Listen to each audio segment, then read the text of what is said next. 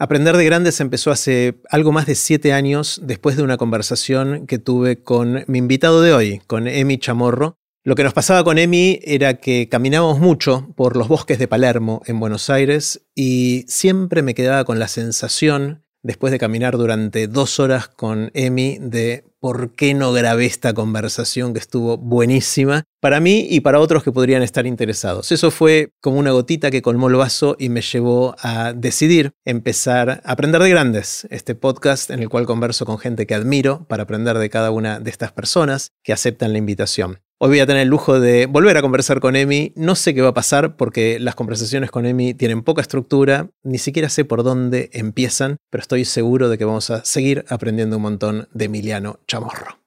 Antes de dejarlos con Emi, les cuento qué es todo esto.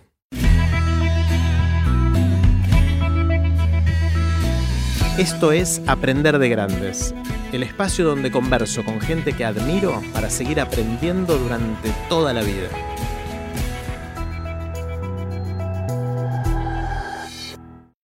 Si te gustan las conversaciones que tenemos en Aprender de Grandes, sospecho que también disfrutarías mucho de los cursos de Aprender de Grandes. Doy cursos de hábitos, oratoria, el rompecabezas de la vida y otros más. Podés ver todos los detalles e inscribirte en aprenderdegrandes.com barra cursos. Ojalá nos veamos ahí. Puse los links de este episodio en aprenderdegrandes.com barra EMI 2023. Ahora sí, los dejo con Emi Chamorro. Hola Emi.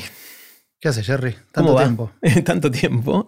Eh, y no sé por dónde empezar. Es difícil empezar una conversación con vos porque puede ir para cualquier lado. Y quiero hacerte la pregunta grande, típica, para ver a dónde nos lleva, que es ¿qué aprendiste últimamente? Especialmente desde la última vez que grabamos Aprender de Grande juntos.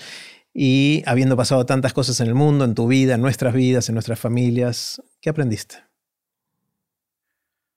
Eh, Creo que lo, más relevante diría que es eh, cómo uno deslocalizándose, sobre todo en, términos horarios, gana cosas que son difíciles de ganar eh, cuando uno no hace esa deslocalización. O sea, yo me fui a vivir a España y pensé que la experiencia iba a ser vivir en otro continente, vivir en otro país, estar cerca de un montón de lugares increíbles, viajar, aprender otras culturas y lo más relevante fueron las cinco horas de diferencia horaria con Argentina, eh, en el sentido de tener todas las mañanas libres, todas las mañanas sin, sin mi equipo de trabajo y, y, eso me abrió como un mundo que siempre quise tener y nunca había logrado tener por voluntad.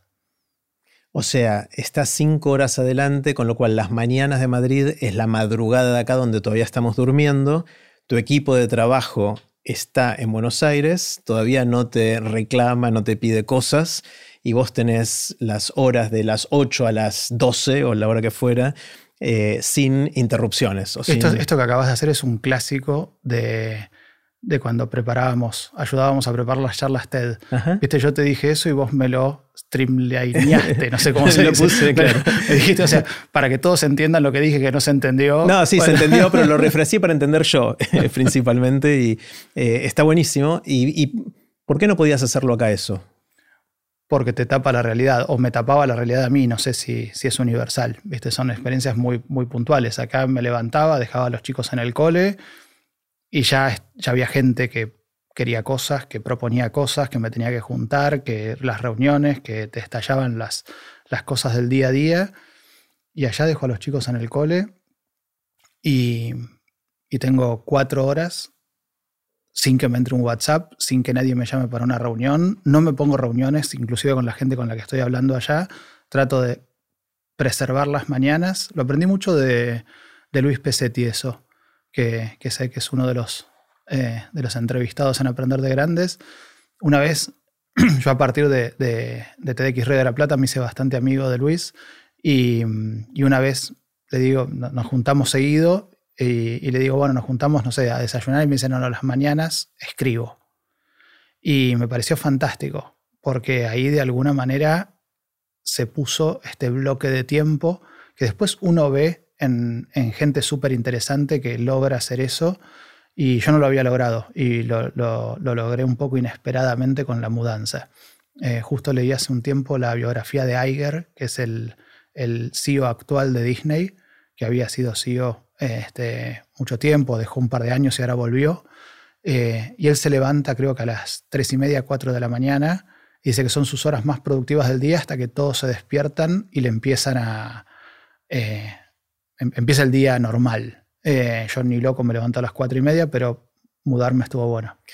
Pero se me ocurre que hay una contracara, ¿no? Porque si no se viola alguna ley de la física, cuando vos querrías empezar a dejar de trabajar y empezar a dedicarte a otras cosas a las 6, 7 de la tarde, acá todavía es el mediodía o las 2, 3 de la tarde. Entonces, quizás hasta tus 11 de la noche puedes seguir teniendo reclamos de acá o pedidos o no. Sí, de hecho doy clases muchas veces de 11 a 12 y media de noche, de la noche mía, eh, porque también hay gente de México y gente de Colombia y de Perú y de, de horarios inclusive más, más a la izquierda de, Argentina. Y mm, no me molesta. Digamos, creo que el tiempo libre al principio del día garpa mucho más que el tiempo libre al final del día. De hecho, yo me dejo un tiempo libre importante para cuando los chicos salen del cole, para hacer logística, para estar con ellos, pero después de cenar, digamos, el, que sufre es Netflix. Bien. Hiciste un, buen intercambio. Dejaste Netflix y... Dejé Netflix y me gané las mañanas. Me encanta, me encanta. Es muy loco, ¿no? Como cosas que sabemos que son buenas para nosotros, no las hacemos hasta que no son una imposición externa de las condiciones de contorno. Y no lo había visto venir para nada. O sea, yo Es un efecto inesperado de la mudanza. Un efecto inesperado que terminó siendo el más importante de la, de la mudanza. O sea, no es ir a Toledo a visitar eh, o a no sé dónde. Eso se te gasta en tres meses. La gastronomía. A mí me encanta, me encanta la comida y, digamos, uno dice, bueno, estoy ahí, no sé, la primera vez que vas de, de, turista es como que te vuelves loco con el jamón y con los mariscos y qué sé yo. Creo que esa parte, por lo menos a mí, esa parte más hedonista, eh, que, me encantaba al principio, tiene como Te acostumbras. Sí, te acostumbras y ya el jamón es ese jamón que está buenísimo, pero ya está, listo. Te, te, te ahí la expectativa y, y, lo seguís disfrutando, pero no, no es algo, no, no, no es un un driver de la vida. Pero lo del horario es impresionante. Qué loco. Eh, muchos, sobre todo escritores, dicen, ¿no? Aparte de Pesetti, hay muchos que dicen, no sé si era Stephen King o Ray Bradbury, no sé, había eh, Asimov, creo que escribía. Y Vargallosa, de hecho, también. Creo que escribe tres horas, escribe, no sé si escribe o escribía, eh, tres horas a la mañana. Es como hay una, metodología que tiene que ver con eso. Y de hecho te lleva a escribir. A mí me llevó a escribir, me llevó a preparar. Antes estaba muy corriendo atrás de, los contenidos que tenía que dar, de las clases más inmediatas. Y ahora además hice otra que cuando me di cuenta de esto, que es, me di cuenta que durante toda la semana yo estaba preparando contenidos más de, eh, de las cosas que daba en el momento.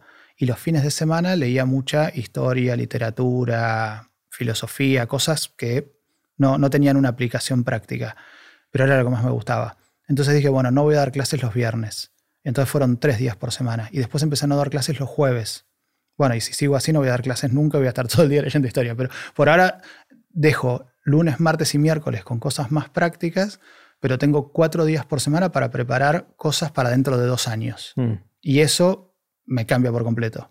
Está bueno, está bueno. Si no estamos muy atados a la coyuntura, ¿no? Y estamos siempre corriendo detrás del próximo, de la próxima fecha límite o la próxima clase que tenemos que dar o lo que fuera en cada caso. Y hay, hay algo de, de cuando hay una audiencia que te banca con un poco más de paciencia y que no te exige, eh, eh, dame algo, digamos, si te piden un puente para la semana que viene va a ser un puente de mierda. Eh, entonces cuando tenés una audiencia que te empieza a confiar y a bancar un poco más, no un largo plazo, porque tampoco estamos prometiendo algo a 40 años. Dame un tiempo para hacer algo bueno. Eh, el otro día justo vino a Madrid y charlamos mucho y caminamos mucho con Fer Salem eh, y me dijo una frase que para mí encapsula re bien esto, eh, que es, el tiempo bien invertido se expande y se multiplica. Y era también algo de lo que me decía Luis Pesetti, que es, em, Luis me decía, a mí me llaman para shows todo el tiempo porque, bueno, imagínate, él es Pesetti y, no sé, hay muchas municipalidades y cosas que lo llaman todo el tiempo y eso es trabajo, em, trabajo concreto del día a día, al que hay que decirle que no para poder escribir Natacha o para poder escribir Frin, pero después el tiempo que uno invirtió en eso tiene un compounding que a lo mejor te dura décadas, porque te genera cosas, sigue generando sin que vos tengas que seguir trabajando. Claro, y hace el, efecto compuesto este es que lo que vas a hacer después vale más porque hiciste eso. Porque también. hiciste eso. Y Fer me decía que le pasaba lo mismo con las películas, o sea, de repente un trabajo concreto es hacer, no sé, una publicidad o algo más coyuntural, pero de repente cuando hace una película que es, contraintuitivo, porque todo el sistema de incentivos visibles eh, tiene que ver con la plata, con el dinero. Entonces, vos decís, bueno, estoy haciendo una película y económicamente, si lo mido hoy, me convendría más estar haciendo publicidades. Hmm. Pero hacer la película, si uno lo mide en el mediano y largo plazo, tuvo mucho más sentido, hasta económicamente. Claro. Eh, una de las cosas que, hacemos en el curso de hábitos que, doy y que vamos a volver a dar pronto es eh, buscar mecanismos para que uno sea dueño de su agenda durante el comienzo del día. Es una de las típicas morning routines, le dicen en inglés, las rutinas de la mañana o los hábitos de la mañana, que tienen que ver con no conectarse al email, al WhatsApp y a todas las demandas externas hasta que hayas hecho lo que para vos es importante hacer en ese día. Puede ser algo cortito, puede ser algo más largo, depende del momento. Eh, y hay gente que dice, no, bueno, miro el email así rápido para ver si hay algo urgente, miro, sonaste. No funciona. Eso no funciona, pues leíste un asunto de tu jefe que dice algo, o de un cliente, o lo que fuera, y ya está, te quedaste pensando en eso, ¿no? Entonces ahí dejas de ser dueño de tu agenda, de tu mente durante el comienzo de la mañana y rompiste el, hechizo de hacer cosas. Y está bueno el, el, hecho de la diferencia horaria como forma que te fuerza a hacer eso, ¿no? Pero, pero uno debería poder hacerlo en teoría decir, sabes que vivo acá, vivo en el mismo lugar, pero hasta las 11 de la mañana no se conecte o no esperen que yo responda nada. Sí, es muy fuerte la tentación. Claro. La tentación del aparato este que, te tira WhatsApp y que te tira mensajitos, y notificaciones. Y te despertás a las 4 de la mañana y te dan ganas de mirar un poquito algo. claro. Eh, y la verdad es que allá es, no tenés que hacer fuerza contra esto. Entonces, eso es interesante. es difícil ponerse en situaciones en las que lo que a uno le conviene requieran estar haciendo fuerza todo el tiempo. Y allá es así. O sea, dejas a los chicos en el colegio y no te escribe nadie. Y eso es fantástico. Está bueno, es muy loco cómo eh, le damos gracias a la tecnología que nos conecta y que acorta las distancias y que hace que todo el conocimiento humano esté al alcance de un clic y todo eso, pero al mismo tiempo eso nos condena, nos esclaviza a no poder hacer lo que es mejor para nosotros. Sí, en un sentido, ¿no? En el otro, a mí me permitió irme. Porque yo no Porque desde lejos podés hacer, da lo mismo. Y yo tenía todo como armado acá en Buenos Aires y lo pude seguir por Zoom. Por la, digamos, sin Zoom tendría que haber empezado de cero, tirar a la basura todo lo que había hecho acá, era una decisión mucho más pesada. Claro, tuviste la suerte que fue post-Zoom. Post-Zoom. Eh, no, sé si no, sé si tuve la suerte de que fue post-Zoom o la mudanza fue por el Zoom. Claro, hay que ver cuál fue causa y cuál consecuencia. Claro. Digamos, creo que la pandemia y, toda, toda, toda la, sensación de que la virtualidad es posible. Habilitó la mudanza. a toda mucha gente le habilitó un montón de cosas eh, inclusive de vida, de, explícame por qué estoy en este departamento y no estoy en una casa en el medio de la montaña. Claro. Eh, creo que nos fue, fue como un cambio. Eh, el otro día escuché la entrevista que le hiciste a Hernán Casiari, que, decía eso, que, creo que decía algo así como, quiero yo quería que pase algo en mi vida, que no sean 70 años sin nada y bueno, pasó esto. Yo pasó la pandemia. Digamos, sin, sin caer en lo de la miré con pochoclos, pues la verdad es que sé que hubo un montón de gente que sufrió mucho. Este, la verdad es que nos, pasó y fue, y fue fuerte. Nos, nos habilitó un montón de cosas que antes no estaban habilitadas mentalmente. Claro. Eh, yo me acuerdo de conversaciones antes de la pandemia y antes de tu mudanza en la cual eh, vos me decías, bueno, pasé tiempo en el exterior, pero fueron viajes más cortos y estancias cortas en distintos momentos de la vida y me gustaría probar qué es vivir afuera y ahora ya pasaron... ¿Cuándo fue que te mudaste exactamente? Y casi dos años. Dos años desde que estás en... ¿Y qué onda? Creo que es... Eh, tiene muchas de las cosas que, que uno se imagina, otras no o sea, Buenos Aires es una ciudad espectacular, de una intensidad increíble que Madrid no tiene. No tiene, mira. No, no, no. Para mí no. O no la encontré todavía. Capaz que sí la tiene y yo no la encontré. Em, ¿Qué aspectos de Buenos Aires no hay en Madrid? que acá las cosas están pasando. Allá las cosas pasaron. O sea, allá ir a ver cultura es ir a ver lo que hizo un tipo hace 400 años. Acá cultura es lo que está pasando en el Conex o en, el, o en San Telmo o en... Entonces tiene toda esa cosa de efervescencia que esto es increíble y que cuando yo estoy viniendo dos, tres meses por año acá y es como enchufarse a 220 y allá lo que tenés es una, una ciudad que tiene este, una, una, es un pueblo. Tiene una, viniendo de acá es un pueblo. Tiene una tranquilidad, un silencio, una amabilidad. Y estás a una hora y media de lugares increíbles. O sea, nosotros, los chicos salen del cole a las 5, toman la leche en casa, vivimos a 6 minutos de barajas. Salimos de casa una hora antes de que salga el avión, estamos cenando en cualquier lugar el viernes a la noche. Eso es impagable en un sentido. Pero, digamos, la contracara de eso es nada, la efervescencia que tiene, bueno, lo que Borges decía de fervor de Buenos Aires. O sea, acá hay una intensidad que no sé si hay en otro lugar. Probablemente en Londres, pero, pero ciertamente no en Madrid. Qué loco, no, es la percepción que uno tiene, que yo tengo mirando desde acá, ¿no? O sea, veo Madrid, la movida cultural, la música, los bares, la, o sea, la percepción que, tenemos o que tengo yo por lo menos de lejos es de algo más vibrante que eso. Eh, no, yo de adentro no. Mira. Yo siento que lo vibrante es más acá. Después sí tenés lugares, obviamente, en Europa que son súper vibrantes. Berlín, Londres, este, algunos lugares de, de países escandinavos, inclusive hasta cosas de Italia, hasta lugares de Italia. Eh, Turín, qué sé yo, pero, pero eh, Madrid como Madrid es muy tradicional. Bueno, inclusive creo que Barcelona es más vibrante que Madrid, pero Madrid es, un lugar, creo que, que, igual hay una cosa de que ahora hay mucha inmigración y eso está cambiando. Mm. Madrid es un lugar conservador, es un lugar, la capital de un, ex imperio y se le nota en todas las cuadras. Mm. O sea, ser, ser un ex imperio es... Eh, no sé, me parece que en, distintos lugares, en Viena, en, inclusive en Brasil, ex imperio, se les nota como esa cosa de yo fui imperio. Es como un imperio jubilado. Claro, se nota en la arquitectura, pero también en la cultura, ¿no? La gente. La gente. La gente está hecha. No hay hambre, en ningún sentido, ni en el bueno ni en el malo. De los tradicionales. O sea, no hay hambre porque están resueltas las necesidades básicas y no hay hambre porque no hay ganas de explorar cosas nuevas. Se exploran cosas nuevas, pero una cosa es explorar cosas nuevas desde la posibilidad y otra cosa es el hambre. Claro. O sea, acá hay hambre.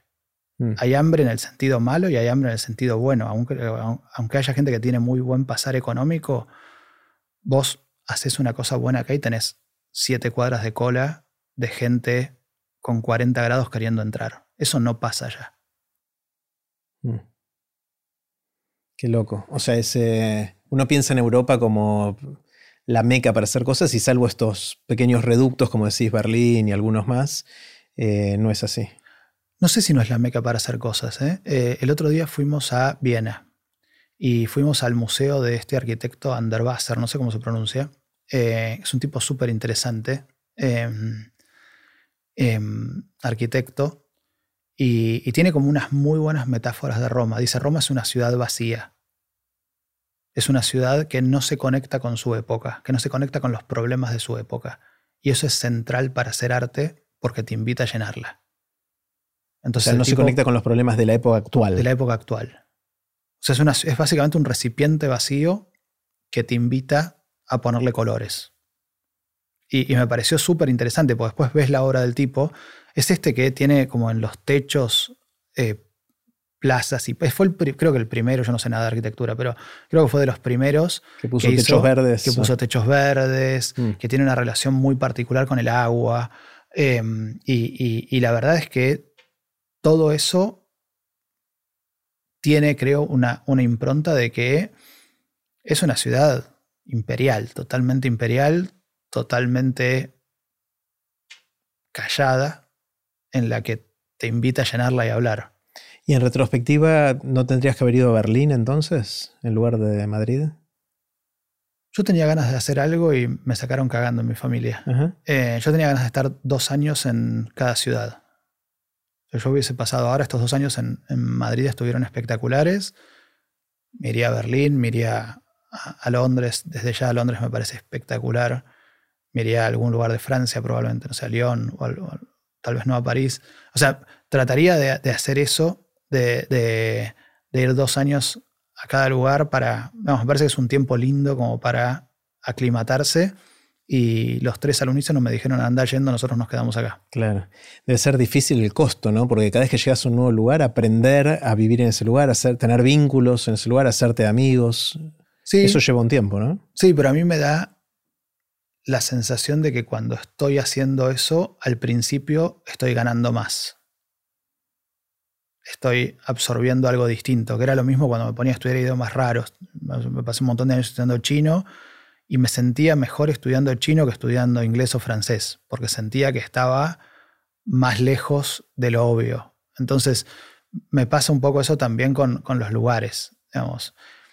Tampoco me iría a Tonga, digamos, pero eh, me parece que lugares así como eh, potentes históricamente a mí me tientan un montón. Claro.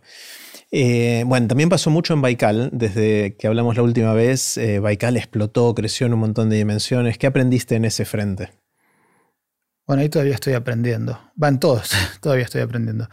Pero sí, pasó eso. O sea, pasó un momento en el que em, pasamos de empujar a atajar, porque se dio como una especie de, de, de loop autogenerado en el que todo el tiempo aparecen cosas que más bien ahora el desafío es cómo, cómo encauzarlas, cómo canalizarlas, que el hecho de generarlas. Em, el, claramente el tipping point fue la pandemia. yo me acuerdo cuando estábamos, de hecho estábamos en Madrid nosotros, pero preparando la ida, no, no, habiendo ido en el 2019. Em, y empecé a ver lo de los casos de COVID. De hecho, lo hablé con vos, lo hablé con Meli. Y dije, bueno, voy a tener que cerrar Baikal entonces dije, chao, no, digamos, está el equipo, está el lugar, voy a tener que, bancar los costos para, cerrar este, digamos, toda la actividad física un año. Y yo daba un seminario, ahí un, ciclo, que era sobre Kahneman, em, que tenía, lo, daba los lunes a la mañana y tenía cuatro inscriptos. Todos los lunes a la mañana venían cuatro. Laura Gubay, este, no me acuerdo, como muchos de, los, mismos, sospechosos de siempre. Este, y, bueno, dije, no lo voy a poder hacer, lo suspendí, lo abrí por lo que me enteré en ese momento que existía, que era Meet, 140 inscriptos. Claro. Para lo que tenía. Y, era como, sí, yo conocía a Baikal, pero la verdad es que no podía ir justo ahí, no podía, yo vivo en otro lugar y no, no podía. Entonces, eso fue como un, un salto muy, muy fuerte que siempre, bueno, lo hablamos mucho, sospechamos que cuando se acababa la pandemia la gente iba a decir basta de virtualidad y vamos a volver a hacer cuatro y no pasó.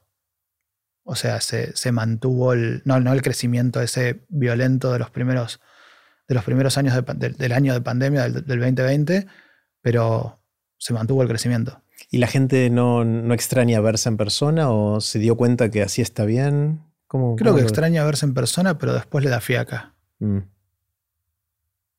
se arman un montón de cosas que me, entero, así clandestinas de Baikal, que se juntan en casas y ahora se está empezando a pasar en otros países. Em, pero son más bien como que se empiezan a armar grupitos de afinidad que se van conociendo por el Zoom, se pasan el WhatsApp y, y se juntan.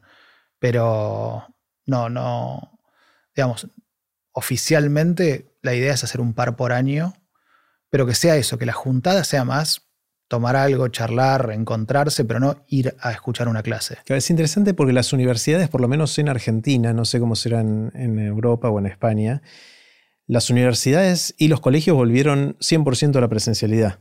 O sea, hubo un periodo de transición donde había cosas híbridas, pero no funcionaron bien, y ahora están 100% presenciales al punto tal que ni siquiera las filman ni las graban en muchos casos, algunos sí, pero la mayoría no. Y si faltás, faltás. Y te lo perdiste, como era antes de la pandemia y nos habíamos olvidado. Pues, ah, no estuve, después veo el video. No, ya no puedes ver el video porque fue presencial y no se grabó. Sin embargo, pareciera que en Baikal no. O sea, ¿cómo, cómo lo pensás esto? ¿Por qué en Baikal funciona de una manera y en el sistema tradicional de educación de otra? Pienso que porque la gente que viene a Baikal le interesa en serio lo que está haciendo y muy probablemente gran parte de la gente que está haciendo cosas de educación formal le interesa haberlas hecho, no hacerlas. Les interesa. O sea, alguien que hace una carrera universitaria, muchos son vocacionales, digamos, ¿no? Gente que le gusta y que quiere estudiar eso. Porque... no sé cuánto disfrutan del, de lo concreto de la materia. Digamos. A mí me parece que la decisión de, de educación formal es quiero ser abogado. Claro y bueno, me voy a comer estos cinco años acá para tener un título y trabajar de abogado.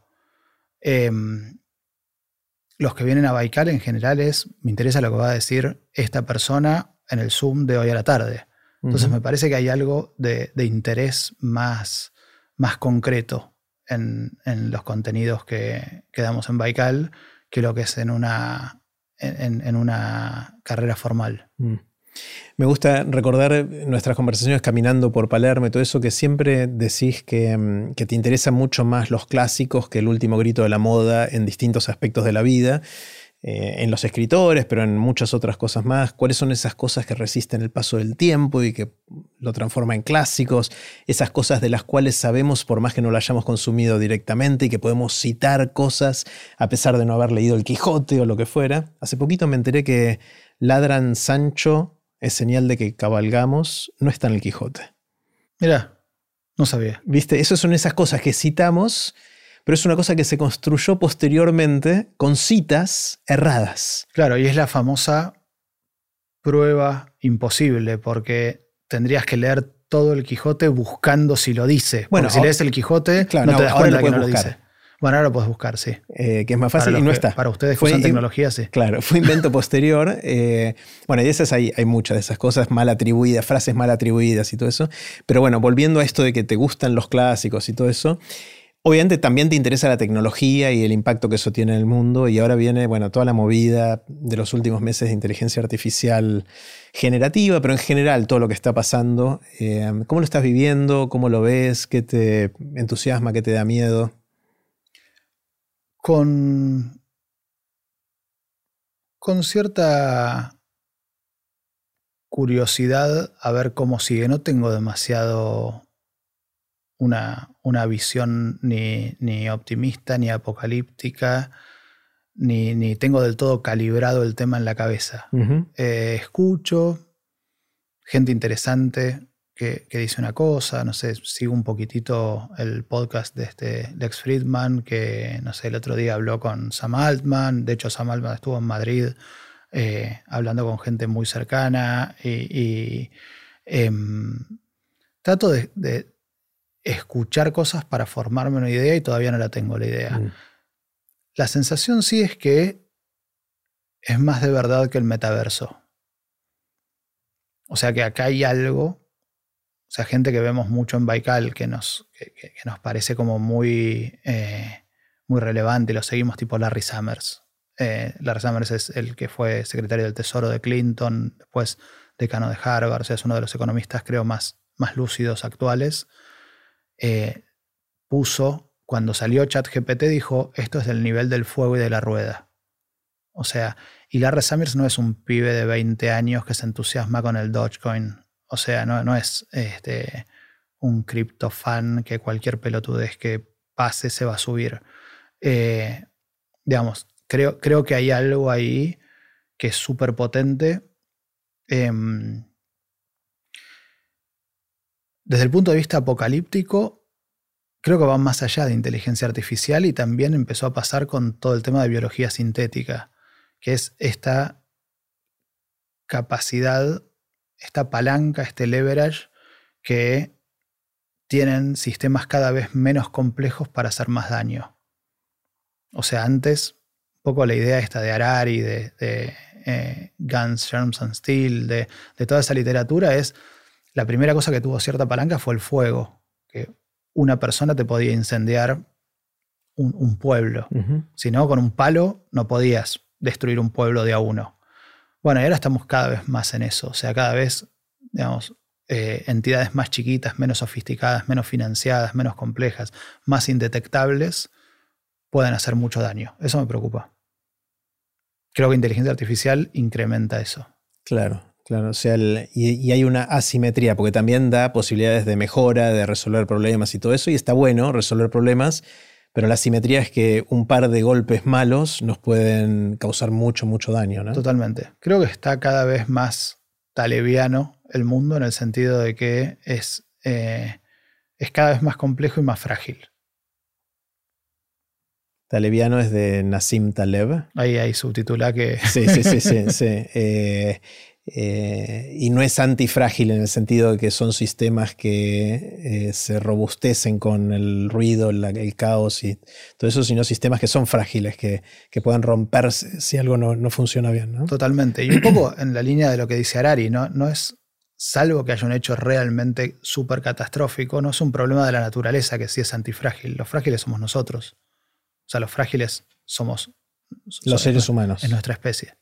Claro, el mundo va a seguir, la naturaleza va a seguir con más daño, menos daño, pero se va a reponer de alguna manera. La pregunta es si nosotros vamos a salir vivos de todo esto. Sí, creo que una bifurcación interesante que es toda la que plantean todo este grupo de Elon Musk y Lex Friedman y todos estos eh, pensadores actuales y hacedores actuales es si nosotros vamos a extinguirnos antes o vamos a ser una especie multiplanetaria y en, en ese caso si vamos a seguir siendo esta especie. Bueno, no sé si los humanos habitando Marte vamos a seguir siendo humanos. Entonces, pero creo que en el, en el futuro no sé. Hay una, idea interesante de Peter Thiel, eh, que es el futuro es cuando las cosas sean distintas. No importa, a lo mejor es mañana, a lo mejor es dentro de 300 años. Pero tomando esa idea de Peter Thiel, en el futuro o es una o es la otra. Porque no, no podemos perdurar para siempre en el planeta Tierra con, con, el nivel de complejidad que estamos generando. Porque tarde o temprano algo, vamos a meter la pata con algo, con mala o buena intención, pero algo va a salir mal. Sí, o vamos a hacer cosas, digamos, así como generamos la, la, bomba atómica los humanos y, como dice Arari, es la primera vez que tenemos la capacidad de destruirnos.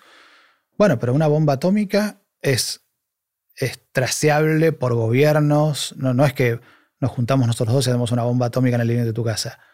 Pero cada vez estamos más cerca de, todo el impacto negativo equivalente a una bomba atómica, pero que pueda hacer cualquiera sin recursos.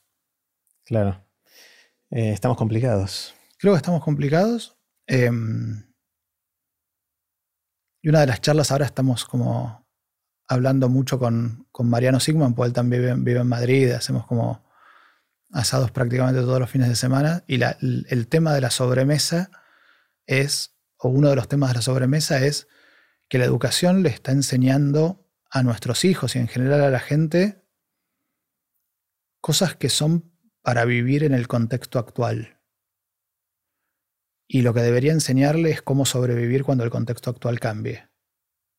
Mm. O sea, todos dan por hecho que las guerras se terminaron, más allá de la escaramuza de Ucrania ahora, que no es una guerra en el sentido de que la gente por fuera de Ucrania se sienta amenazada. Todavía no. Todavía no. Pero nadie, yo estuve, no sé, en Alemania, que está relativamente cerca, casi en la frontera de Polonia, están todos haciendo lo suyo. No están, no están preocupados. No están con la sensación de de una amenaza, un peligro. de una amenaza de que en cualquier momento nos caen ojivas nucleares en la cabeza. Em, y la verdad es que esas cosas en, la historia de la humanidad fueron cíclicas. Y, hace 70 años tuvimos una guerra mundial donde se murieron 30 millones de personas. Bueno, em, entonces me da la impresión de que toda la. Lo estoy haciendo pum para arriba hoy, ¿no? Sí, ya veo. Sí, sí, sí, me voy a quedar recontento. Sí, sí.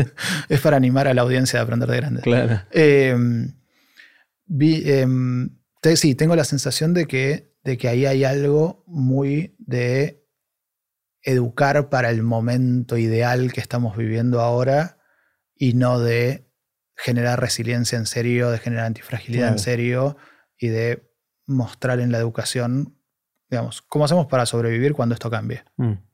¿Cómo sería la visión optimista? O sea, pongámonos el, sombrero de optimistas ahora y de... Mm, eh, positivos respecto al, futuro? ¿Cómo podríamos argumentar que todo lo que está pasando puede darnos un futuro brillante?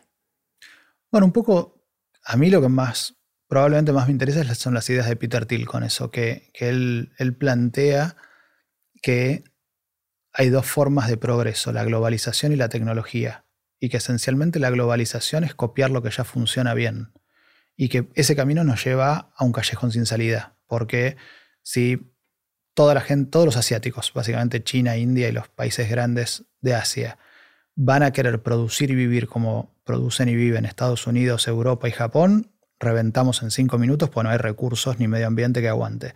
Entonces, no, si, vos no podés tener a 1.400 millones de, de, indios andando en, SUV este, como los Hammers en, Florida. Entonces, que la globalización dada la limitación de recursos, nos lleva a un, callejón sin salida y que justamente la salida es tecnológica. La salida es, tecnología esencialmente es hacer más con menos. O sea, es, bueno, una cosa serían los autos eléctricos, otra cosa sería, ahora en, no sé si es toda Europa, pero en España prohíben los autos no eléctricos en siete años. O sea, vos ahora caminás por las calles de, de Madrid y no hay ruido. No hay ruido. Los colectivos no hacen ruido, los coches no hacen ruido. ¿Prohíben quiere decir que no se pueden fabricar más o que no se pueden usar más? No se pueden usar más. O sea, si tenías uno tenés que tirarlo. Creo que sí. Wow. Creo que sí. Y eso es muy impresionante. Ahora, no sé, no, tengo la estadística, pero a ojímetro, la mitad del parque automotor debe ser o eléctrico o híbrido. Entonces, no tiene nada que ver el nivel de ruido. O sea, vas por la calle, yo voy mucho escuchando con los, con los auriculares, que ahora escucho libros. Eh, no hay ruido. Van a tener que poner un cassette con, ruido de bocinas para, que no nos maten los autos. Claro. Eh, entonces, creo que hay una, una, posibilidad de, de salida tecnológica si recuperamos esa idea, recuperamos, digo, los humanos, recuperamos esa idea de que todavía quedan cosas por hacer. ¿Viste? Esta idea plantea Peter Thiel de em, de la idea de países en desarrollo y desarrollados, dice mucho, o sea, dice como que los países desarrollados ya están desarrollados y que lo único que le queda al mundo es que los que no están desarrollados se desarrollen. Bueno, eso es una idea, digamos, también podemos pensar lo opuesto, que es que estamos en el principio de la historia y que está todo por hacer y que tenemos que construir un montón de cosas nuevas, increíbles, em, y que, y, que, esencialmente hay un futuro, un futuro que es distinto del presente y que tiene sentido uno construir eso. Creo que es una narrativa que es súper interesante. Eh, hay una pequeña paradoja que se da con el optimismo tecnológico eh, y es que si le ponemos demasiadas fichas a que va a venir la tecnología que nos va a resolver los problemas, no hacemos los cambios de comportamiento ahora que son necesarios para resolver esos problemas. ¿no? Hay, hay una pequeña paradoja que se da en, en cómo argumentar esto. Sí, Peter Thiel tiene una cosa interesante eh, que es arma unos cuadrantes y dice, bueno, está el pesimismo determinado, el pesimismo indeterminado, el optimismo determinado y el optimismo indeterminado. Entonces el pesimismo determinado es me va a ir mal y sé cómo. Dice, eso es China. Dice, los únicos que son optimistas con China son los que no están en China. Los chinos son todos pesimistas. Son pesimistas. Con China, dice Peter Thiel. Y saben cómo. Y saben cómo. Que es que eh, básicamente a China le está estallando una bomba demográfica por la política del hijo único, que ahora la levantaron para la etnia Han, que es el 90% de, China. Y ahora están teniendo más hijos. No, le levantaron la prohibición de tener más de un hijo y nadie tiene hijos. Entonces va a haber un colapso demográfico animal en los próximos años. ¿Es por eso que India superó a China en cantidad de gente? Sí, India tiene una pirámide demográfica que es hermosa. Es una pirámide así como muy, muy con, una base ancha. Con una base muy ancha, tiene un promedio de población, no sé, poner de 25 años. Pero el tema con China, más allá de que es mucho más vieja, son, tienen como 35 o 40 años de, promedio. de promedio, es que es tan finita abajo que ya la población económicamente activa se está reduciendo. Mm. Y dentro de poco se va a empezar a, reducir la población total. O sea, China, la idea es que ahora tiene 1.300 millones de habitantes, va a tener 800 millones al final del siglo. Wow. O sea, entonces, eso es pesimismo determinado. Pesimismo indeterminado, plantea Peter Thiel, es Europa. Es, sabemos que se va toda la mierda, pero no sabemos cómo. Entonces dice, Europa es como el pibe que está pateando la lata este, por la calle Barranca Abajo y dice, por eso están todo el día de vacaciones. Pues igual se va a ir toda la mierda. Así que... Disfrutamos mientras podamos. exactamente. Es living la vida loca antes de que la fiesta se acabe y por eso están todo el día comiendo y de vacaciones. Dice, eh, el optimismo determinado es el de Estados Unidos de, Kennedy, de nosotros vamos a ir a la luna y vamos a volver. Es nosotros vamos a construir un, futuro mejor con un plan que sabemos cuál es y puede fallar, pero después hay otro plan. Y eso duró, digamos, hasta los 70 Y después está el optimismo indeterminado, que es lo que decías recién. Bueno, va a ir todo bien, pero no tengo idea de cómo. Hay tanta gente haciendo cosas buenas que vamos a terminar esa De alguna manera. Ese es el peor de todos. Claro. Porque ese te relaja y no haces nada. ¿Y Estados Unidos dónde está ahora? Ahí. Para Peter Thiel está ahí. En un optimismo indeterminado. En un optimismo indeterminado. Creen que les va a ir bien, que no va a ir bien, pero no saben cómo. Es la lógica de la exposición. Es, es la lógica de, bueno, el que vende una empresa no sabe qué hacer con la plata, entonces se le da al fondo de inversión que no sabe qué hacer con la plata, entonces se le da al banco que no sabe qué hacer con la plata, entonces compra acciones de empresas cuyos managers no saben qué hacer con la plata, entonces optimizan todo y es toda una optimización y nadie crea nada nuevo. ¿Sí? Lo distinto a eso es, él, plantea que eso es un síntoma del estallido de la burbuja tecnológica, que había proyectos megalómanos y que después, como después de los 90, de que estalló la burbuja tecnológica, eso se ve como, no sé, como megalomanía, como ubris, como, como, como, como cosas muy delirantes. Entonces ahora hay que hacer todo chiquitito, lean startup, todo, todo pruebita, eh, y que todo se, descartan las grandes cosas. Hasta Elon Musk, que es el tipo que esencialmente él fabricó. Claro.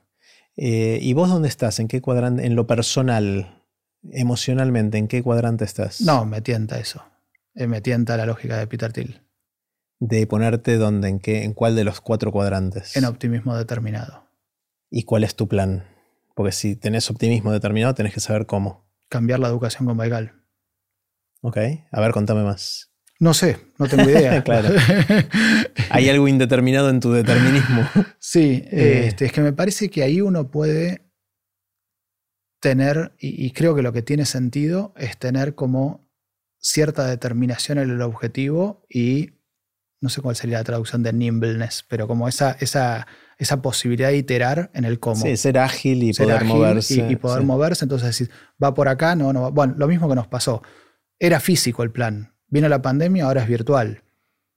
A lo mejor dentro de dos años es con señales de humo, pero, pero no es que me pasé a hacer zapatos o tuercas. Es, seguimos en el mismo lugar que es educación, entretenimiento, o sea, mezclar educación, entretenimiento, hacer la educación parte de la vida y de que sea una ida y vuelta con el hacer y convivir. Un poco Meli lo ponía como, em, como una especie de School of Life.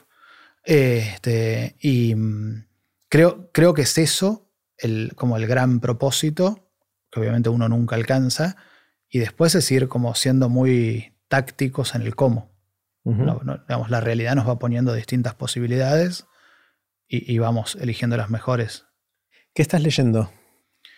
Uf, ahora estoy enloquecido, totalmente enloquecido, con un... Primero no estoy leyendo, desde hace dos años que no leo. Escuchas. Escucho. Y eso fue otra de las grandes revelaciones porque logré un nivel de concentración escuchando que nunca había logrado leyendo. Mira. O sea, me pasa eso, que yo dejo a los pibes en el cole, me pongo los auriculares, me voy a un parque a caminar. Lo, empecé a las nueve y media de la mañana, se hicieron las dos de la tarde y me empieza a sonar el teléfono y no me di cuenta que pasaron tres minutos. O sea, y a lo mejor me. Y así estoy escuchando entre uno y dos libros por semana. Em, y de repente a veces paro, tomo notas y cuando vuelvo a casa trato de pasar todo en, en limpio con mis propias palabras. Y, mm, más allá de lo que tengo que leer para los cursos concretos, eh, lo que más me, voló la cabeza ahora es Will Durant. Will Durant es un tipo que escribió The Story of Civilization, que son creo que 11 tomos, creo que de 3.000 páginas cada uno. Ah, bueno. Eh, es prácticamente la historia en tiempo real. Te lo va contando casi mientras pasa. Eh, tardó 50 años en escribirlo. Y yo no entré por ahí, entré por unos libritos más chiquitos que el tipo hace al final de la vida como resumen de esto. Uno se llama Lessons of History, otro se llama Heroes of History y otro se llama, no sé, Big Ideas y no sé qué, como, que, que son como libritos más cortitos, 100, 150 páginas, súper abarcables, que son eh, como los highlights del trabajo de toda su vida. Y me gustaron tanto esos tres que dije, bueno, quiero, quiero los de verdad. Entonces de repente tenés, el primero se llama Nuestra herencia oriental. Y son, no sé, 60 horas, que serán, no sé, 2.500 páginas, 3.000 páginas. Em, y de repente tenés 15 horas de filosofía de India. Claro. Y es espectacular.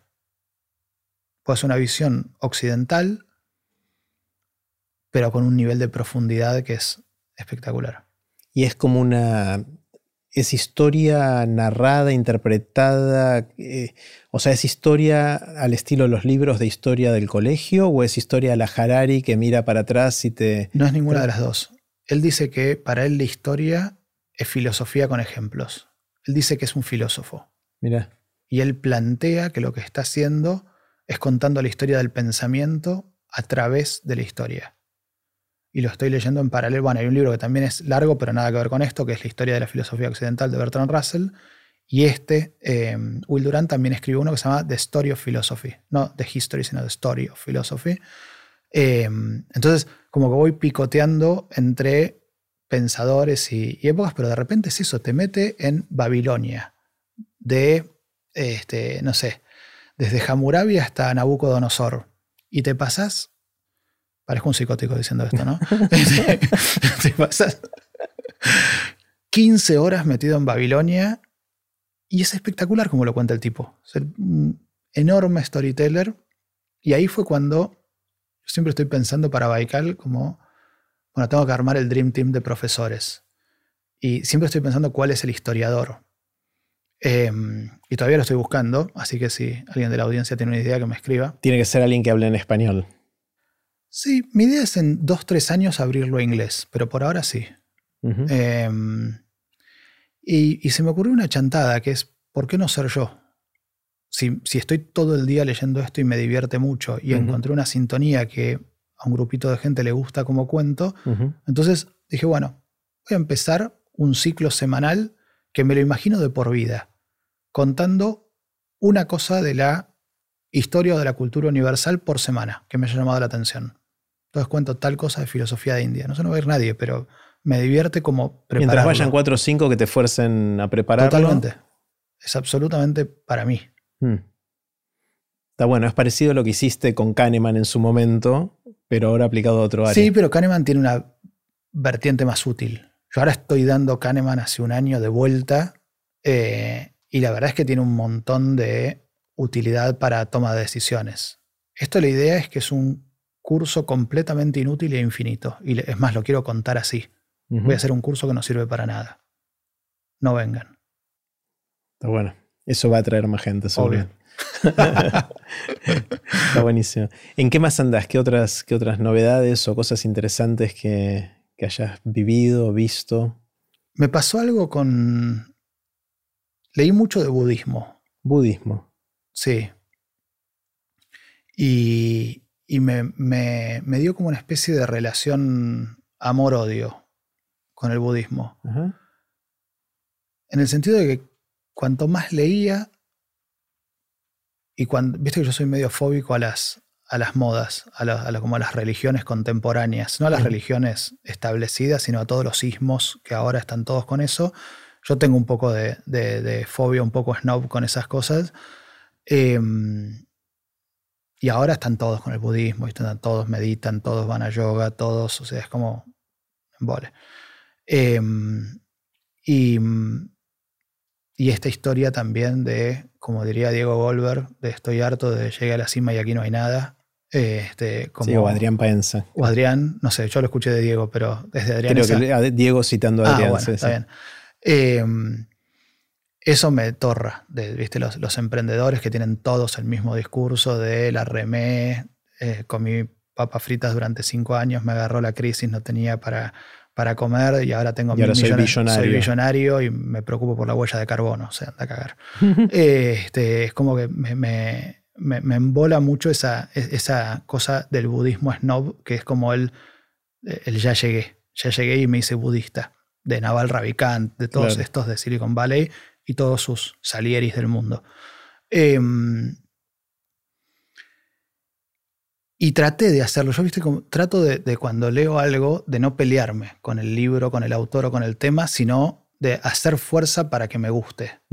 Em, y no, con este no lo lograba. O sea, como que leía, no sé, el arte de arreglar la motocicleta, el Power of Now, todos estos que me, digamos, y me trataba de concentrar mientras me lavaba los dientes, en lavarme los dientes y me parecía una pelotudez todo.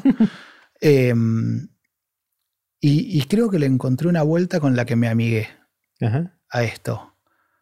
Em, y se la encontré un poco a través de, de, la pelea con el budismo, que yo sentía que muchas veces estaba con gente que no estaba con sus hijos, por ejemplo, para ir a yoga. Entonces, decía como, tenés un hijo de 5 años y mandás a la niñera a buscarlo al jardín y vos te vas a vivir el presente con tres pelotudos a yoga a respirar. Bueno, no estás viviendo el presente, tu presente es tu hijo de cinco años. Mm. Em, aunque sientas que le estás prestando atención a la respiración en la clase de yoga. Entonces ahí se me reconfiguró y dije, ah, claro, el presente también puede ser nuestro momento de la vida, no el presente de... De, respirar. De, respirar, no el presente. Empecé con la, creo que como la pasaste vos y Mariano y todos, la aplicación esta de Sam Harris me hice todos los cursos de esos, que yo como nunca me enganché. Pero cuando le, reencontré eso, que también viene de Pesetti, cuando me fui a, vivir a, España, él me dijo, anótense, Inés y vos, ¿a qué van? Y lean eso de vez en cuando. Y entonces es ese presente un poco más amplio, decir, bueno, obviamente todos tenemos cosas que conviven en nuestros momentos, nuestros proyectos, nuestras familias, nuestros amigos, nuestros, 20 cosas. Pero probablemente siempre hay alguno que predomina. Y siempre es como que hay una tentación fuerte a escaparse de eso. Mm. ¿Viste? El que recién tiene hijos y justo ahí tiene que demostrar su no sé qué laboral. El que está haciendo un proyecto y justo ahí se enganchó con una pareja y, no, puede hacer su proyecto. Eh, este, siempre es como que tendemos a escaparle a, a la cosa del momento y, y ahí me interesó. Y, lo estoy tratando de pensar así. Como que vivir el presente no es vivir el presente de, prestar atención cuando te lavas los dientes, sino de un presente más grande. De cuál, cuál es el momento de tu vida y cómo vivirlo a fondo. bueno, es como un budismo ampliado, budismo holístico, si querés. Ponele. Me gusta. Me gusta, creo que lo, voy a adoptar de alguna manera. Eh, vamos a ver si, si sale o no sale. Eh, algo más que hayas pensado, uno de los temas que, siempre nos, nos atrae y, debatimos mucho es la educación general, sobre todo de, los chicos, de la gente más joven y todo eso. Eh, ¿Algún avance o alguna vuelta de tuerca respecto a cosas que venimos pensando de, de la educación, de cómo está evolucionando, cómo podría evolucionar? Sí, ahí fue interesante exponerme a la, a, la, educación española a través de, mis hijos. Em, los mandamos a un cole que eh, supuestamente es flexible y como no estructurado y qué sé yo, y para estándares argentinos es un servicio militar, o sea, es súper estructurado. Em, pero para estándares españoles dicen, ah, eso es ese que parece medio Montessori, te dicen que Montessori, nada que ver. O sea, tienen materias, tienen, les hacen copiar las letras. Em, y fue re interesante, porque el año pasado eh, Juan, mi hijo grande, estaba medio embolado, porque a las 11 de la noche lo tenían copiando nombres de montañas de España. Yo veía que estaba en el cuarto y que no salía. digo, ¿qué haces? Tres horas ahí. No, tengo que, no sé, copiar los nombres de las montañas. ¡Qué embole! Digamos. Y justo fuimos a, almorzar con Mariano y yo venía medio como enojado con el colegio. Em, los, digamos, los sobrinos de Mariano también van al mismo. Entonces, em, y él me dice, para mí está bien. Para mí está bien, porque si no son todos sudokus. O sea, son todos, si no, es como esa cosa de pensar sin contenido, no, funciona. Tenés que tener el contenido para. Tenés que tener el contenido adentro de la cabeza. Esa idea de que está en internet y entonces no tiene sentido la información, terminas haciendo crucigramas. O sea, no podés pensar si no tenés la información metida en la cabeza. La pregunta es si la información es el nombre de la montaña, dónde queda, cuál es su altura y quién la escaló primero, o si la información es las grandes preguntas filosóficas ilustradas con la historia de la humanidad, por ejemplo, lo que decías antes, ¿no? Sí, sí. Em, pero siento que, digamos, yendo al otro extremo, que es lo que uno vive en los colegios más eh, interesantes, creo, de Buenos Aires, es que se fueron un poco al otro lado. Se fueron un poco a, bueno, no importa hay que enseñar a pensar. No importa el contenido porque el contenido está. Y se olvidaron que pensar tiene que ver con unir cosas que ya sabes y todo eso, y si no sabes nada, no tenés nada. Y además a mí me encanta esa idea de que sea importante el contenido, pues me encanta el contenido. Claro. Entonces me, me simpatizaste con el comentario de Mariano, claro. y ahí lo hablé con Meli. Meli me decía, no, me parece cualquiera, eso me parece que hay que enseñar a pensar. Bueno, toda la, toda la línea de, Understanding by Design. Em, entonces les propuse hacer un careo. Entre eh, Meli y Mariano. Entre Meli y Mariano y lo hicieron en, un bar en Buenos Aires. este, y como son los dos demasiado amables y buenos, se pusieron de acuerdo, pero yo no les creo. O sea, para mí hay un punto. ¿En qué se pusieron de acuerdo? Se pusieron de acuerdo en que en verdad es esto que vos decís, que le informas, que depende de a qué llames información. Pero yo creo que si los logramos poner, podemos hacer un, conjunto Baikal Aprender de Grandes, los, logramos poner en, en realmente apretar en el punto de desacuerdo yo creo que hay un punto de desacuerdo súper esencial de cómo hay que ser, de cómo hay que educar. Allá en, España, esencialmente te educan para ser un buen español. Mm. O sea, vos tenés que saber las cosas. O sea, te, educan en la civilización para ser un buen español. No es que te están. O sea, si vos venís acá a Buenos Aires, yo diría ningún colegio educa para ser un buen argentino. En todo caso, te dirán, bueno, te educo para que despliegues tus posibilidades en la vida, para que te realices, para que te apropies, para, que seas buena persona, pero, pero no para ser un ciudadano. Digamos, allá tienen una cosa. Explícitamente lo dicen ahí en España.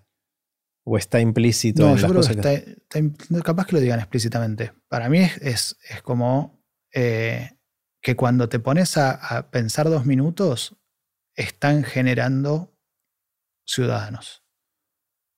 están generando algo que es tener que saber todo lo que tienen que saber. ¿Viste esto que dice Meli de no cubrir contenidos, sino descubrir contenidos? Bueno, ellos cubren contenidos. Que los descubran solos después. Pero acá vienen a cubrir los contenidos, entonces mm. más vale que sepan las montañas. Ahora, acá también, ¿no? Acá estudiamos las, las provincias, las capitales, las fechas patrias, eh, tenemos los feriados y hacemos el acto conmemorando cosas. O sea, en general la educación es bastante nacionalista en casi todos los lugares, ¿no? Sí, pero siento que acá, por lo menos en los, en los lugares más progres, hay un cuestionamiento a eso. Mm. O sea, probablemente si te vas a un colegio perdido en no sé dónde, sea así como decís pero en los colegios más de vanguardia, creo que lo hacen para cumplir un poco con el Ministerio de Educación, pero la onda no es esa, sino que sienten que la educación va por otro lado. Bueno, en los colegios de vanguardia de España es eso. Mm. O sea, parecería estar más atrasada en esta evolución. Parece, lo que pasa es que ahí no sé, digamos, uno cuando, nada, yo soy argentino y estoy hace dos años ahí, o sea, no, no, no, soy eh, imparcial juzgando, pero parece estar más atrasada en todo. Hmm. Y aún así viven 20 veces mejor. Entonces es súper raro. Los, chicos, los adolescentes, es como si a la misma edad tuvieran tres años menos allá. O sea, son mucho más nenes. Porque no tienen roce, no tienen... ¿Qué, qué les falta? No queman etapas, van van tranquilos. O sea, yo iba al concierto de fin de año y a los pibes de 15 les ponen campanita. Yo decía, ¿cuándo viene divididos? Este, es como que uno dice, che, esto es, parecía una cosa de Capusoto. Eh, O sea, Pero ¿es bueno o es malo, no? Porque por otro lado, si te vas al extremo de quemar etapas, son adultos muy temprano y hay Bueno, cosas es que- eso. Cuando uno lo ve viniendo de acá, dice, che, estos son embole. Digamos, ¿Cómo a los pibes estos les van a poner este, dos pibes cantando campanita en el acto de fin de año? Parecía, parecía una sátira. Este, y después cuando lo ves en el contexto, digamos, esos, esos dos pibes probablemente toman alcohol un poco después, eh, están, ya, tienen como una cosa, creo, un poco más, menos jugada, menos, Mm. menos voraz de, de- de hacer cosas que acá, eh, de- en, este, en este caso en el mal sentido. Eh, o sea, como van más tranquis, me parece. Mm. Una de las cosas que me está preocupando mucho últimamente es eh, la dificultad que hay para hablar en Estados Unidos. Esta movida cultural que está bastante enfocada inicialmente en, en los campus de, de las grandes universidades, las de elite quizás al principio, pero que es, una onda expansiva que está creciendo a otros, eh, a otros aspectos, a otras áreas de la sociedad de que mm, hay mucho del deber ser de recuperar derechos que estaban eh, de, de gente que había sido marginada por distintas razones, excluida, etcétera, que, que está bueno incluir a todos, pero en ese proceso se está penalizando la gente que dice algo que no es lo que debería decir y hay mucho de la cultura de la cancelación, hay gente que tiene miedo de hablar, hay mucho de hacer lo que hay que hacer para ciertas cosas, con lo cual se está rigidizando la conversación. Porque si la gente no se anima a decir lo que piensa, entonces no hay una conversación de verdad. ¿Hay algo así en Europa o eso es puramente yankee? Yo creo que está todo más atenuado.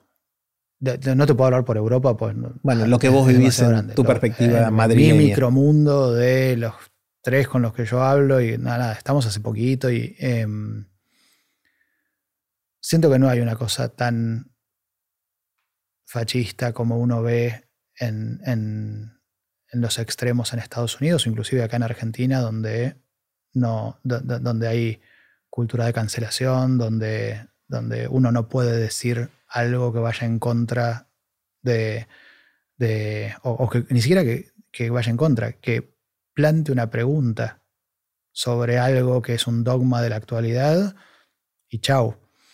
Siento que allá es, es- un poco más relajado eso, que no, no están tan presentes eh, lo- los sismos como, como están acá y en Estados Unidos.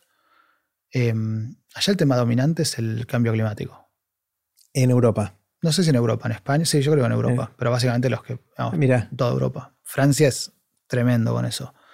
Y tienen una cosa muy dogmática con eso, con el cambio climático. ¿qué dicen? ¿Cuál es O sea, vos le llegas a preguntar a alguien en España o en Francia, ¿por qué te preocupa tanto el cambio climático como, como manifestas que es tu principal y, y te consideran un, no sé, un un terrorista? traidor a un la causa traidor humana? Que no entendés y que sos un negacionista y que qué sé Ujú. yo. Y le decís, yo no estoy negando que sea un problema, lo que estoy diciendo es, hay muchos problemas. La pobreza es un problema, la guerra es un problema, la falta de entendimiento es un problema. Digamos, hay, hay, hay muchos problemas, el cambio climático es un problema innegable, pero no necesariamente tiene que ser el problema número uno de la actualidad y la sensación es que es por lejos el problema dominante Mira, allá. O sea, al punto de que te miran mal si viajas por la huella de carbono. Bueno, Francia hace un par de semanas acaba de cancelar los vuelos locales en los que tenés tren. Los, digamos, en, en Escandinavia, digamos, está mal irse de vacaciones afuera en determinados círculos. Eh, entonces, tienen una cosa, creo, eh, no de una visión, esto de que tenemos que generar tecnologías limpias para te- tienen como una visión medio reaccionaria, creo, de que par- para evitar lo malo que está pasando a nivel climático, hay que volver 10 casilleros para atrás y no avanzar 5 para adelante. claro, es la visión de dejar de consumir en lugar de usar la tecnología para consumir de sí, manera está limpia. muy esta idea de, de- de hacer la huerta en tu casa, en el- la- atrás de tu casa y, y- y me da la imp- y, y no viajar y digamos, no, no usar transporte, no. Y me parece que es, a mí me parece que está bien, digamos, uno cuando va a Estados Unidos creo que es el opuesto, viste que viene un tipo con una 4x4 tirando humo y pisando jirafas, es, es, como medio violento. Pero acá es el otro extremo en Europa, o sea, de repente tenés dos tortugas en una playa de 500 metros cercada para que las dos tortugas estén cómodas y 50.000 personas en una baldosa para no molestar a las tortugas. O sea, es como que hicieron una, una parodia de, de, la convivencia con el, con el medio ambiente. Claro. Eh, es interesante, porque en Estados Unidos ese tema obviamente no está tan fuerte. Hay toda una movida eh, contra la crisis climática y todo eso, pero están todos estos otros temas sociales y políticos que, que creo que son más parte de la agenda del día a día, ¿no? Sí, y además siento que las posiciones tan dogmáticas eh, primero responden a un sentido de pertenencia de las personas que la llevan con sus núcleos, o sea, son, son la razón de ser de una tribu. De una tribu, de ir a tomar una cerveza, de tener amigos y de sentirse parte de algo. Ahora, tiene sus costos, ¿viste eso? Porque cuando te empezás a tener pibes que, se, que, le tiran pintura a un monet para, o sea, dan ganas de salir a, hacer todo lo contrario. Entonces, todas esas cosas de, esos sismos tan, tan violentos, tan endógenos y tan como soberbios, me parece que generan, generan eso. Después te generan los Trump, los Bolsonaro los, y sus expresiones locales. Sí. Eh, estoy tratando de poner en la balanza el optimismo y el pesimismo y ver cómo me voy emocionalmente de esta conversación. Es, difícil. Yo voy y vengo con esto. Me cuesta inclinar esa balanza para. Por momentos estoy como entusiasmado respecto a todo lo que se viene y por momentos más con, miedo, ¿no? de, sentir que todo esto que se dice que por primera vez en la historia la expectativa que tenemos para las próximas generaciones no necesariamente es mejor que la que venimos trayendo del pasado eh, una sensación de que el progreso puede verse eh, trancado o alentizado o inclusive revertido en alguna dimensión. Creo que tal vez, pensando ¿no? en voz alta, tal vez es una cuestión de, etapas y de ciclos. Ahora uno de los autores que leí mucho este, este último año es Ray Dalio, eh, que es el fundador de Bridgewater, un hedge fund como súper importante, y que escribió tres libritos cortitos, así como bastante accesibles, y habla de diferentes ciclos, ¿no?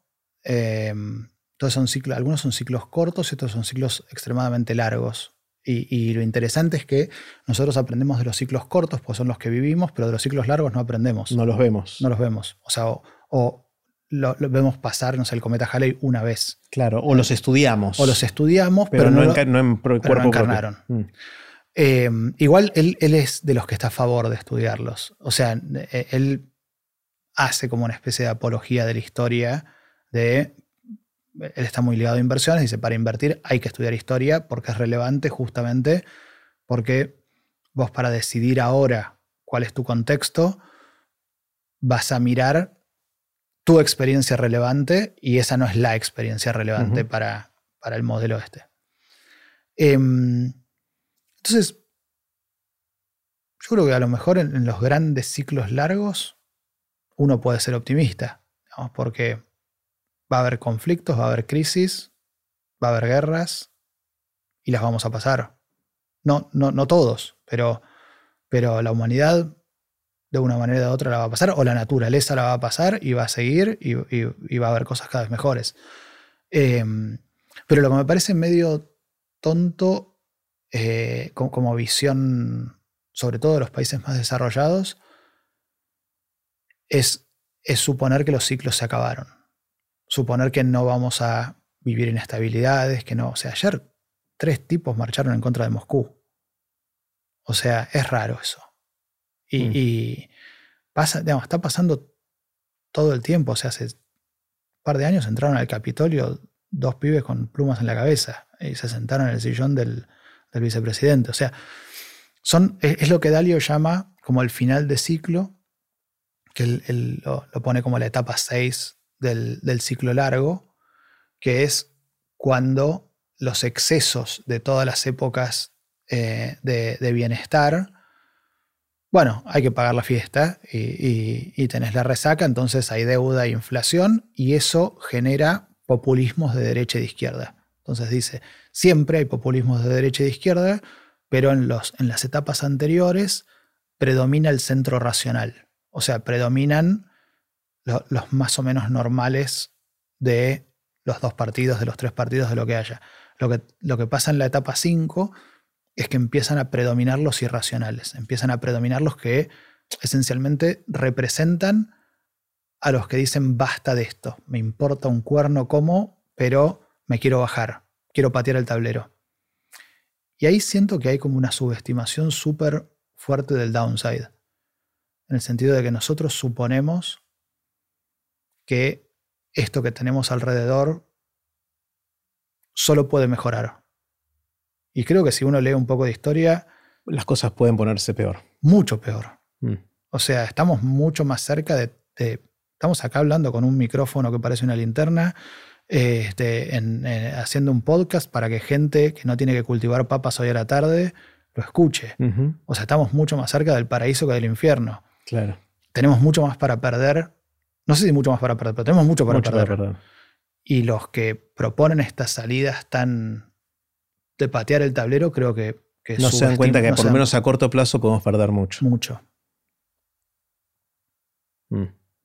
Y, esto y, pasa en todos los países. Eso, o sea, la, polarización y el extremismo en los países, eh, en muchos países está creciendo, ¿no? Totalmente. Mm. Y son canalizaciones del descontento. O sea, son de derecha y de izquierda, con, digamos, lo, que hay, un, núcleo común de, de, descontento, de decir quiero romper todo, pues no me banco más esto. Emi, me parece que para seguirlo tengo que salir a caminar. Vamos, dale. ¿Seguimos caminando? Seguimos caminando y después cenamos. Dale. Y así terminó la conversación que tuvimos con Emi Chamorro. Puse los links de este episodio en aprenderdegrandes.com barra Emi 2023. Espero que lo hayan disfrutado tanto como yo.